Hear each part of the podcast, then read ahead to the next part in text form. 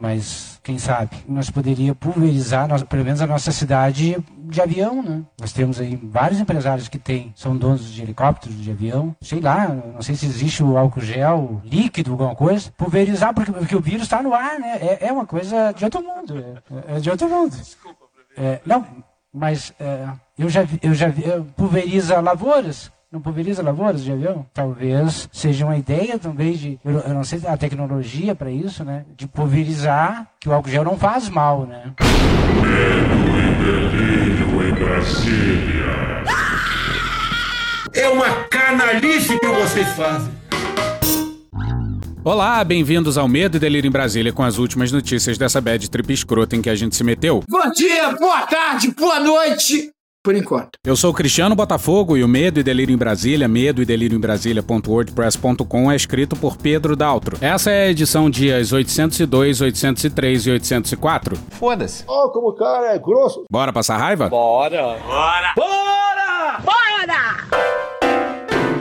Era uma vez o General da Ativa. Bom, depois de muito disse-me disse que o General da Ativa tava para cair, saiu no domingo que Pazuello pediu demissão. É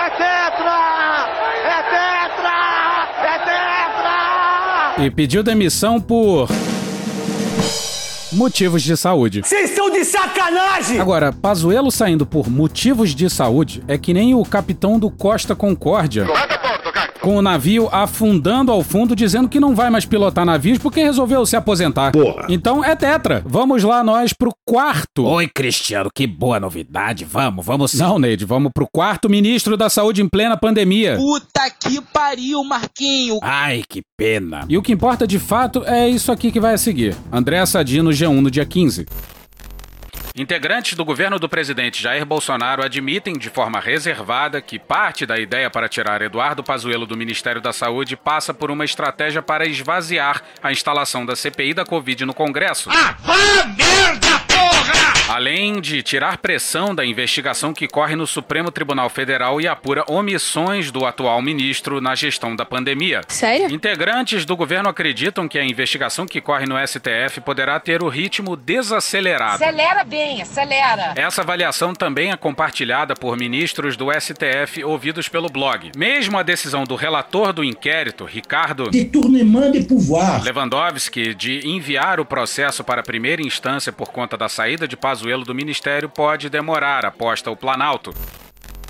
Entendeu? E não precisa ser inteligente para entender isso. Precisaram tirar o general da ativa para esvaziar a CPI e retardar a investigação do STF. Vai muito bem o Exército Brasileiro. Essa conta irá para as Forças Armadas. O nome para substituir Pazuello era de uma cardiologista. Ao que parece, ela uniu Brasília. Todo mundo elogiando ela. Lira, Aras, ministros do STF e etc. Mas não contavam com os bolsonaristas que Pasmem. descobriram live da cardiologista com a Dilma.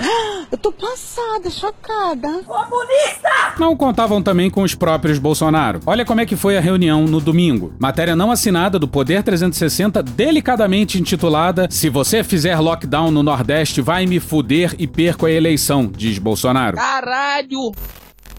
As presenças de Pazuello. Eu não sabia nem o que era o SUS. E do filho do presidente. Que no rabo, gente. Foram uma surpresa para a médica. Yeah, yeah. O encontro no Alvorada teve certo constrangimento logo de cara. Ah, é? Pois Ludmilla. Tô vendendo a grama da verdinha.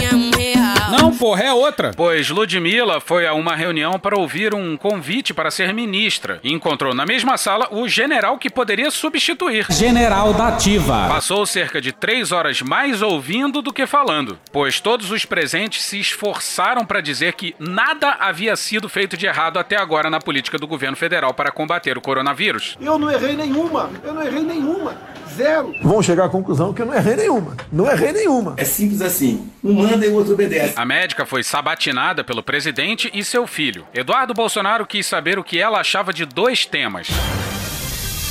O interesse de Eduardo Bolsonaro em relação à forma de pensar da médica Ludmila Rajá era sobre que temas? Letra A. Uso de máscaras e distanciamento social. Letra B. Efetividade do lockdown e desinfecção de superfícies. Letra C. Transmissão pelo ar e ventilação de ambientes. Ou letra D. Batata doce e frango.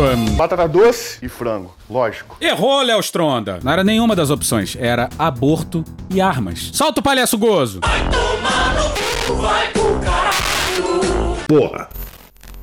Segundo apurou o Poder 360, ela respondeu que considerava o tema das armas relacionado a polícias e às forças armadas, que não nutria simpatia por armar a população. Elegantemente ela disse: Eduardo, pega a arma e. Enfia no rabo, gente. Não foi possível apurar sua resposta a respeito do aborto.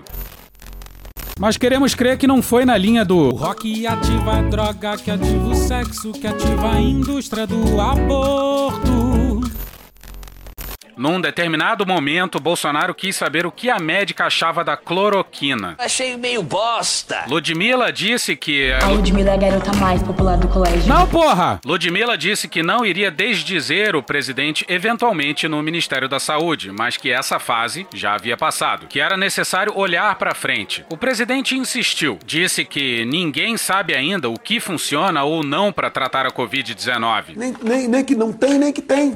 E os médicos têm o direito de prescrever o que quiserem. Procura o médico rapidamente, tá o coquetel Pazuello aqui, tá ok, pessoal?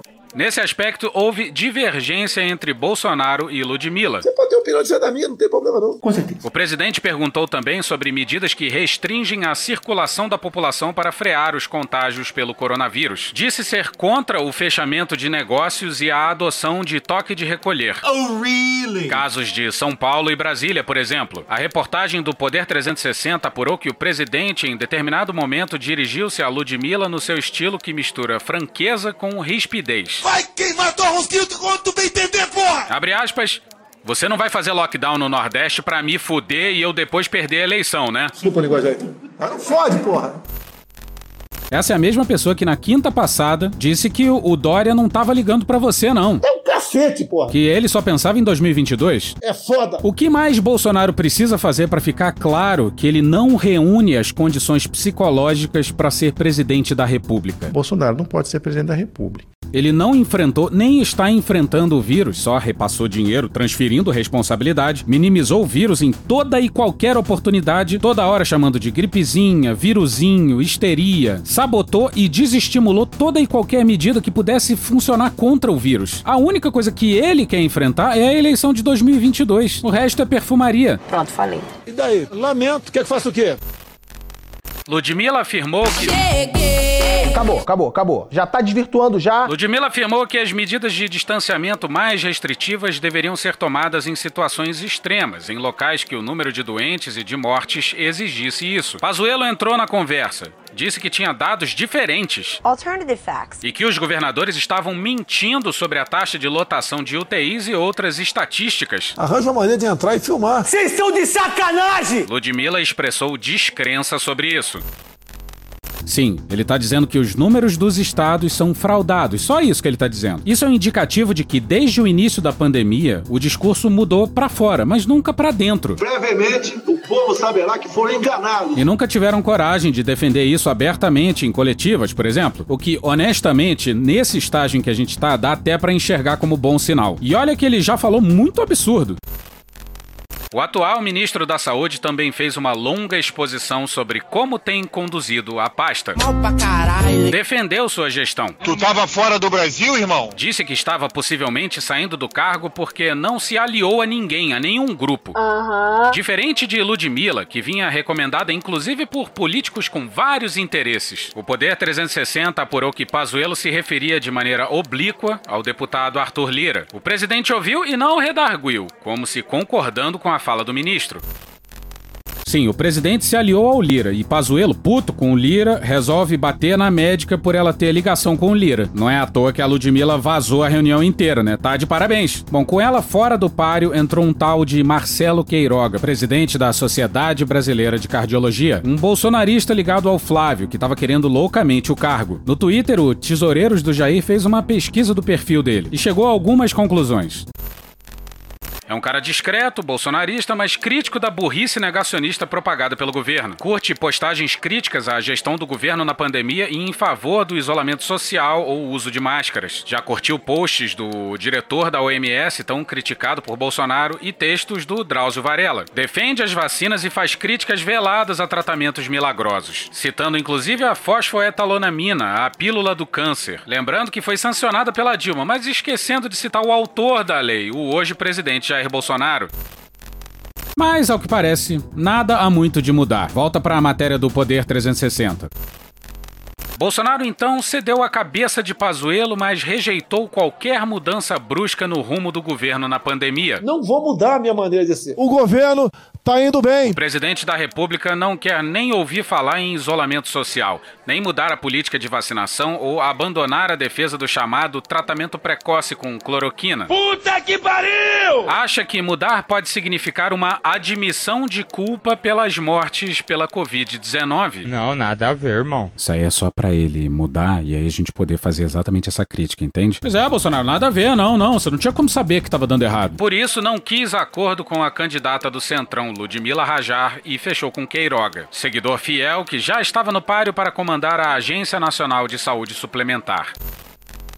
E olha o que Bolsonaro falou do quarto ministro em um ano de pandemia. Foi decidido agora à tarde a indicação do médico, Dr. Marcelo Queiroga, para o Ministério da Saúde. Ele é presidente da Sociedade Brasileira de Cardiologia. A conversa foi excelente, já conheci há alguns anos, então não é uma pessoa que tomei conhecimento há poucos dias. Tem tudo, no meu entender, para fazer um bom trabalho, dando prosseguimento em tudo que o Pazuello fez até hoje. No, God, please, no! No! Eu vou fazer uns comentários aqui da fala dele. É, no tocante às vacinas, um programa bastante ousado. Eu não sou médico, mas sou ousado. Com certeza. Mais de 400 milhões de doses contratadas até o final do ano. Até o final do ano, note-se, porque o Brasil demorou muito para comprar e fez pouco caso das propostas. Esse mês vamos receber mais de 4 milhões é, de vacinas. Ou seja, suficiente para dar duas doses em 1% da população, o que não faz nem cócegas no problema. E num mês em que estão morrendo no momento em média de 1.800 pessoas por dia. Hoje, novo recorde, 2.841. E essa política de vacinação em massa continuará cada vez mais presente em nosso governo. Vale lembrar que desde o ano passado já contratamos alguns laboratórios. Muito a contragosto, né? Os laboratórios não tinham que estar interessados em vender pra gente. O pessoal diz que eu tenho que ir atrás. Não, não. Vamos seguir. Inclusive um com transferência de tecnologia. Ele tá falando da vacina da AstraZeneca, que vai ser produzida aqui no Brasil pela Fiocruz. Vacina cuja aplicação está sendo interrompida em vários países por uma aparentemente falha associação com a formação de coágulos. Afinal, os números não são maiores do que os registrados na população geral. Mas só para apontar aqui a hipocrisia de quem fez pouco caso no caso da Coronavac, quando os estudos também foram interrompidos para esclarecimentos. Lá atrás ele disse mais uma que Jair Bolsonaro ganha, então agora é mais uma que Jair Bolsonaro perde. Não é porque quem perde é todo mundo. Vai todo mundo perder. Essas vacinas desse, desse mês agora são todas elas produzidas no Brasil. A grande maioria delas no Butantan, com quem Bolsonaro desnecessariamente criou confusão por questões de inimizade política com o Dória. O Brasil é um dos poucos países que tem essa, o know-how para produzir vacinas. Não graças a você que praticamente zerou investimentos em pesquisa e tecnologia. E paralelamente a tudo isso, o senhor Marcelo Quiroga, médico agora,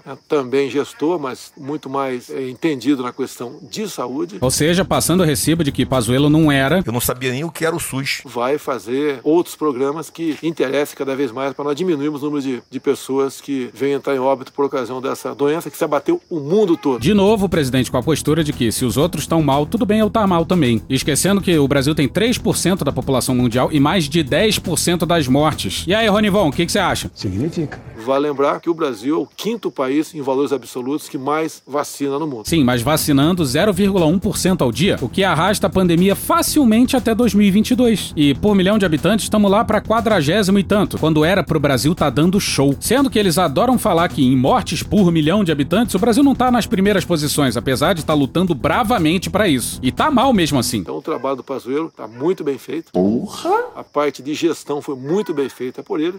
Caralho! Também passando o recibo de que pela saúde Pazuello não fez nada. E agora vamos partir para uma parte mais agressiva no tocante ao combate ao vírus. Repito. E agora? Repito. E agora? Eu vou repetir. E agora vamos partir para uma parte mais agressiva no tocante ao combate ao vírus. Só agora, porque até agora tava tranquilo, é isso? Mas Bolsonaro atropelou o Centrão e Malu Gaspar no Globo no dia 16 em matéria intitulada Missão do novo ministro da Saúde é manter tudo como está. Os líderes do Centrão que apoiaram Ludmilla não fizeram alarde sobre a forma como sua candidata foi descartada e fritada pelas redes bolsonaristas. O presidente, por sua vez, fez questão da presença de Ciro Nogueira no encontro em que se convidou Queiroga para prestigiá-lo. O senador voou para Brasília antes do que havia previsto só para dar sua bênção ao novo ministro, escolha direta de Bolsonaro. Uma vez fechada a troca, difundiu-se nos bastidores que Queiroga teria sido indicado por Nogueira. O senador não contestou nem teria porquê. Em Brasília, só a fama de ser padrinho de ministro já rende ótimos dividendos. Ocorre que até mesmo o apetite do Centrão tem limites, e esses limites costumam se impor quando o governo se torna politicamente inviável. Ainda não se chegou a esse ponto, mas, pelo jeito, os próceres do Centrão já veem essa hipótese de forma mais concreta do que nunca. A imagem que se faz no Centrão a respeito do episódio é autoexplicativa. Abre aspas, é como trocar o fusível de um cômodo da casa. Se ele queima e você troca quatro vezes, na quinta é melhor trocar logo a casa toda. Fecha aspas. Como se vê, não foi só Bolsonaro quem andou passando recados em Brasília ontem. Isso quer dizer que a gente vai ter que se desfazer de certas vírgulas sonoras? General da Ativa. Não, não, não, Olha só! Não, a gente vai sempre lembrar do general da Ativa que entrou com 14 mil mortos e saiu do cargo com quase 270 mil. Diz aí, Mourão. Essa conta irá para as Forças Armadas. Com o general da Ativa ou não no Ministério da Saúde, já desde o primeiro dia de 2019, esse é um governo bastante militar, com bastante militar da Ativa. E olha só, a gente tem que comparar os militares do Palácio ao Leopoldo Galtieri, Marcelo Godoy no Estadão no dia 15.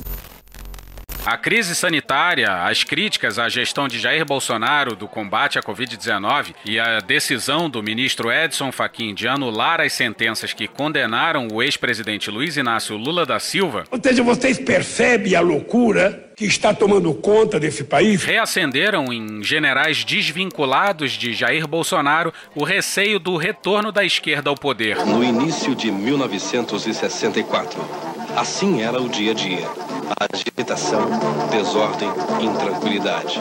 O povo exigiu o fim da anarquia. O exército, solidário com as legítimas aspirações do povo, cumpriu sua missão constitucional garantindo a lei e a ordem. Exército, compromisso com a democracia. Alguns procuram se afastar do estigma de terem apoiado um governo que a oposição ora compara ao de Chaves, o coronel que governou a Venezuela, ora ao de outro militar, o general Leopoldo Galtieri, da Argentina. O prócer do exército argentino foi responsável por uma das maiores desmoralizações armadas do século passado, a derrota na Guerra das Malvinas. Esse desastre nacional retirou os militares da política do país. Repito. Esse desastre nacional retirou os militares da política do país. Depois de terem dominado por mais de 50 anos de forma quase ininterrupta, era 1982. Galtieri lançou mão de uma aposta. A invasão das Ilhas Falkland galvanizaria o país, unindo a nação vizinha em torno de seu governo. Não contava com a resposta britânica. Assim como os coronéis gregos não esperavam a reação turca quando, em 1974, resolveram se envolver na política cipriota. Quem sabe a Argentina tá para as Malvinas assim como o Brasil tá para a pandemia. VB e Toffoli. A melhor coisa da decisão do Faquin foi isso aqui. Mônica Gugliano e Tânia Monteiro na Piauí no dia 12. Na segunda-feira, dia 8 de março, quando o ministro Edson Fachin anulou todas as sentenças que condenavam o ex-presidente Lula nas investigações da Lava Jato, o general Eduardo Vilas Boas, de 69 anos, viu sua obra desmoronar subitamente. Com paciência e método, o general havia construído uma notável influência junto ao Supremo Tribunal Federal no decorrer de 2018, o ano decisivo em que Jair Bolsonaro foi eleito para o Palácio do Planalto. Eu fico muito triste! Derrota para os generais, vitória para o Brasil. Pena que isso é raro de acontecer, né? O que o general não contou no seu tweet ajudou a consolidar sua influência junto ao Supremo ainda antes da eleição presidencial. A prova lhe chegou no final de agosto, quase cinco meses depois da publicação do tweet de alerta. Em seu gabinete, decorado com retratos de família e uma pintura de Duque de Caxias, patrono do Exército, o general recebeu o ministro Dias Toffoli, que assumiria a presidência da corte dali a poucos dias, em 13 de setembro. Toffoli sentou-se em um dos sofás enquanto Vilas Boas estava em uma cadeira de rodas, pois já sentia os primeiros efeitos da doença degenerativa que o acomete. A um interlocutor, o general disse o seguinte na época: abre aspas, ele, Toffoli, nos procurou e aí nos afirmou, nos garantiu: vocês fiquem tranquilos. Enquanto eu estiver na presidência do STF, não haverá alteração na lei de anistia e tampouco outras coisas de caráter ideológico. Puta que pariu, Marquinho! Sei porquê, mas a gente pensou aqui na reação do Lula lendo uma porra dessa. Pelo amor de Deus, não! Não fala mais dessa bobagem, não. Não é dessa década que o Brasil tem problemas com os militares. Mas essa distopia atual nasceu como revolta à Comissão Nacional da Verdade. E nem fudendo, a Dilma e o PT erraram ao fazer a CNV. Se erraram em alguma coisa foi em não enquadrar de verdade os militares. Segundo o general, Toffoli também prometeu que Lula, a essa altura já preso em Curitiba, não ganharia nenhum benefício jurídico até a eleição presidencial, que ocorreria dentro de algumas semanas. Abre aspas, nos afirmou que até a eleição ele não ia pautar nada que alterasse a situação do presidente Lula. Alô. Tanto do ponto de vista de punição de segunda instância quanto na questão da lei de ficha limpa eleitoral. Fecha aspas. É isso mesmo? É um juiz de Suprema Corte se ajoelhando para um comandante do exército? Alguém duvida mesmo que o Toffoli teria feito isso? E por que diabos o Lula achou que era uma boa ideia levar para a Suprema Corte um sujeito que foi advogado do PT e do seu governo? Se ainda fosse uma sumidade jurídica, mas não. E se você acha normal indicar a AGU pro STF, lembra que o Gilmar foi a AGU do FHC. Tirar a camisa, ir pro boteco, pedir uma cerveja gelada e ficar conversando. Porra, Lula! A promessa de Toffoli era música para os ouvidos do general. Naquele momento, Vilas Boas já enterrara outros nomes e se convencera de que a candidatura de Bolsonaro era a alternativa que havia sobrado. Ora, esse sempre foi o plano dele. Ele odeia petista. Comunista do inferno! E tucano, porque ele não perdoa o arroxo imposto pelo FHC aos Verde Oliva. A outra opção era Bolsonaro, com passe livre para fazer campanha em quartel desde 2014, com todo o alto comando de testemunha. Mas então tá, né? O ministro Gilmar Mendes também fez um agrado que o general não esqueceu. Abre aspas. Ele me fez uma homenagem lá, me deu de professor honoris causa lá daquele instituto dele, fecha aspas. Referia-se ao Instituto Brasiliense de Direito Público, IDP, do qual o magistrado é sócio fundador.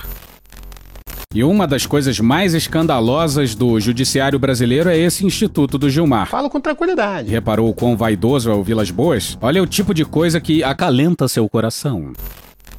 No dia 13 de setembro, o general pôde constatar o sucesso do tweet de alerta. Estava na posse de Toffoli, o magistrado que lhe prometera manter Lula na prisão e recebeu cumprimentos inesperados. Na época, Vilas Boas comentou, aspas, eu achei interessante que, na posse do Toffoli, a quantidade de pessoas que vieram se solidarizar comigo, me cumprimentar, pessoas que eu nem conhecia, como o diretor de cinema Luiz Carlos Barreto, que eu nunca tinha visto, enaltecendo o meu nacionalismo. Caralho! Como aquele do Sistema S, como é o nome dele? Guilherme Afife, nunca tinha visto. Chegaremos ao pé do Brasil.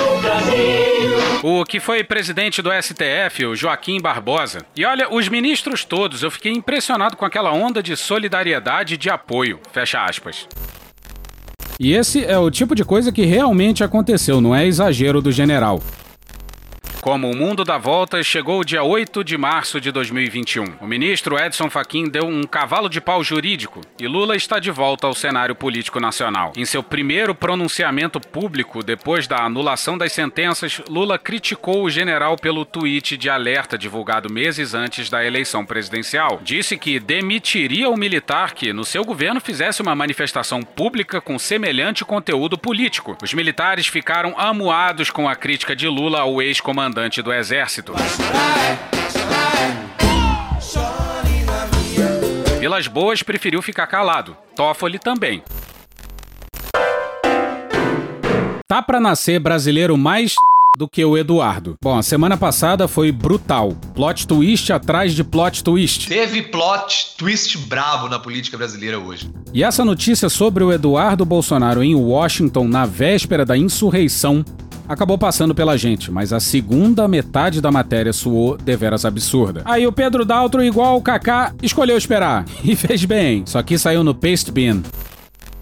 Proof já escreveu extensamente sobre a presença do conselheiro de Donald Trump e CEO da MyPillow, Michael Lindell, em um conselho de guerra secreto pré-insurreição em 5 de janeiro na residência privada de Trump no Trump International Hotel, bem como sobre a alegação de Lindell de que ele se encontrou com um dos filhos do presidente brasileiro Jair Bolsonaro naquele dia, possivelmente no Trump International também, como parte do conselho mencionado. O que ficamos sabendo agora leva a esses primeiros sinais de um possível escândalo Trump Brasil a um nível totalmente diferente. O filho de Bolsonaro com quem o conselheiro de Trump, Michael Lindell, se encontrou em 5 e 6 de janeiro foi Eduardo Bolsonaro. Enfia no rabo, gente. Em 4 de janeiro de 2021, 48 horas antes da insurreição, Eduardo Bolsonaro entrou nos Estados Unidos como parte de uma visita surpresa à Casa Branca a convite de Ivanka Trump.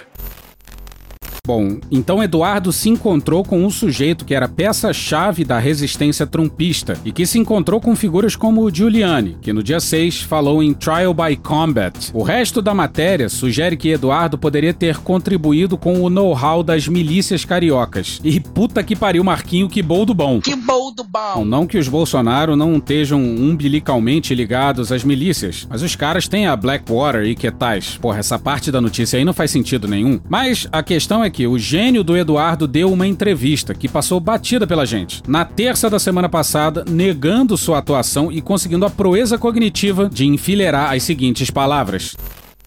Foi um movimento desorganizado. Foi lamentável. Só isso aí já seria um espanto. Já seria o suficiente para ele ter que trocar uma ideia com o pessoal do FBI. Mas calma, que piora. E piora muito. Abre aspas, ninguém desejava que isso ocorresse.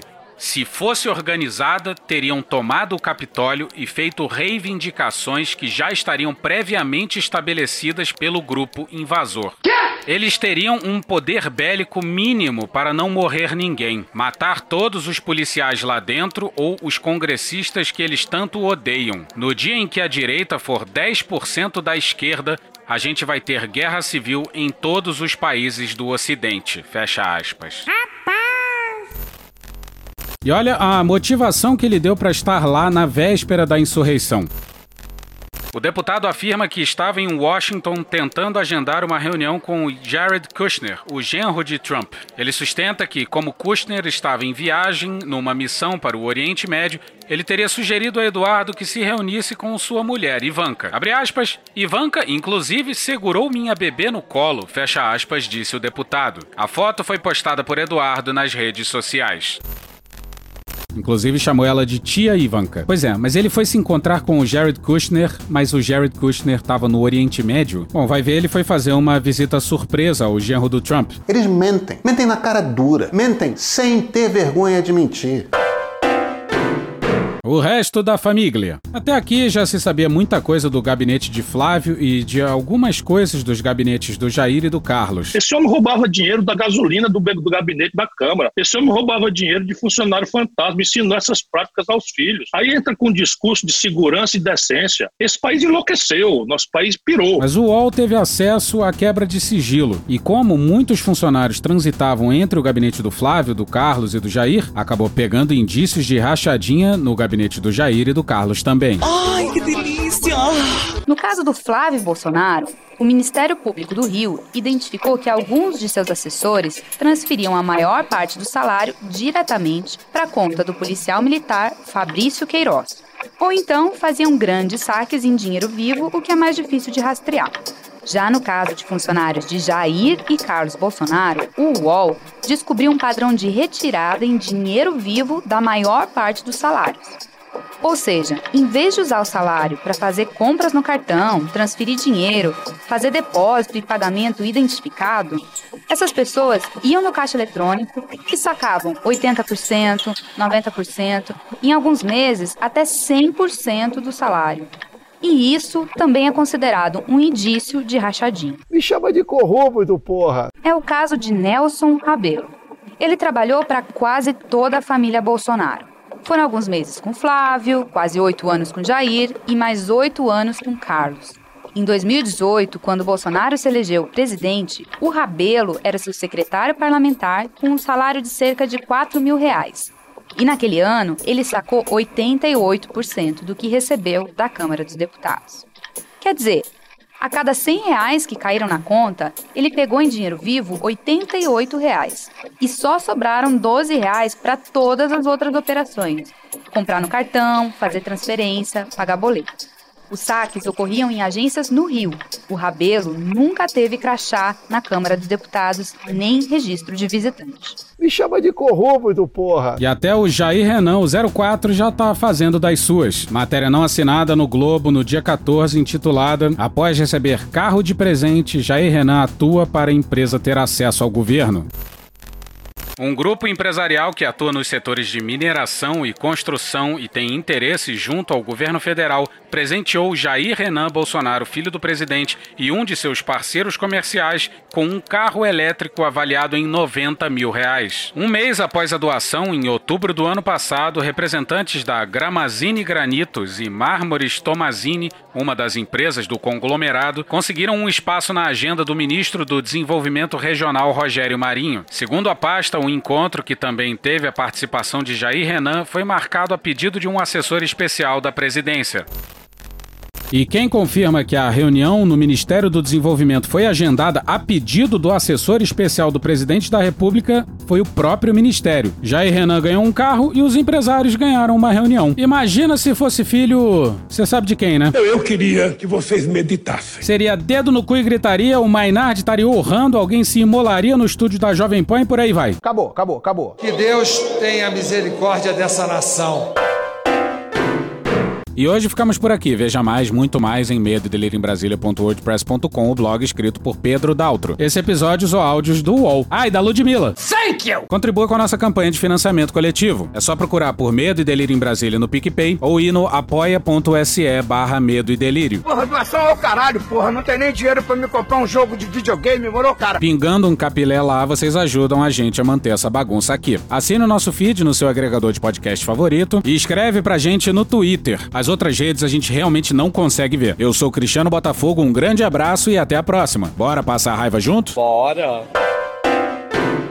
Permite uma parte? Não lhe dou a parte. Não lhe dou a parte. Numa parte de hoje, o nosso parabéns ao Gerald. American? Gerald, that's the president, okay?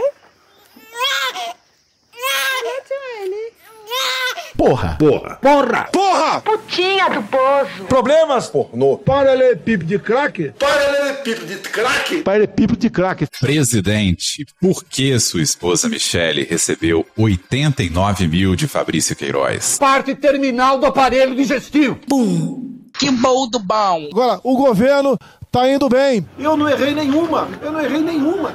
Zero. Porra! Será que eu tô errando falar isso daí? Não tem como não dar errado. Vai dar errado. Tem tudo para não dar certo. O cu dilatado.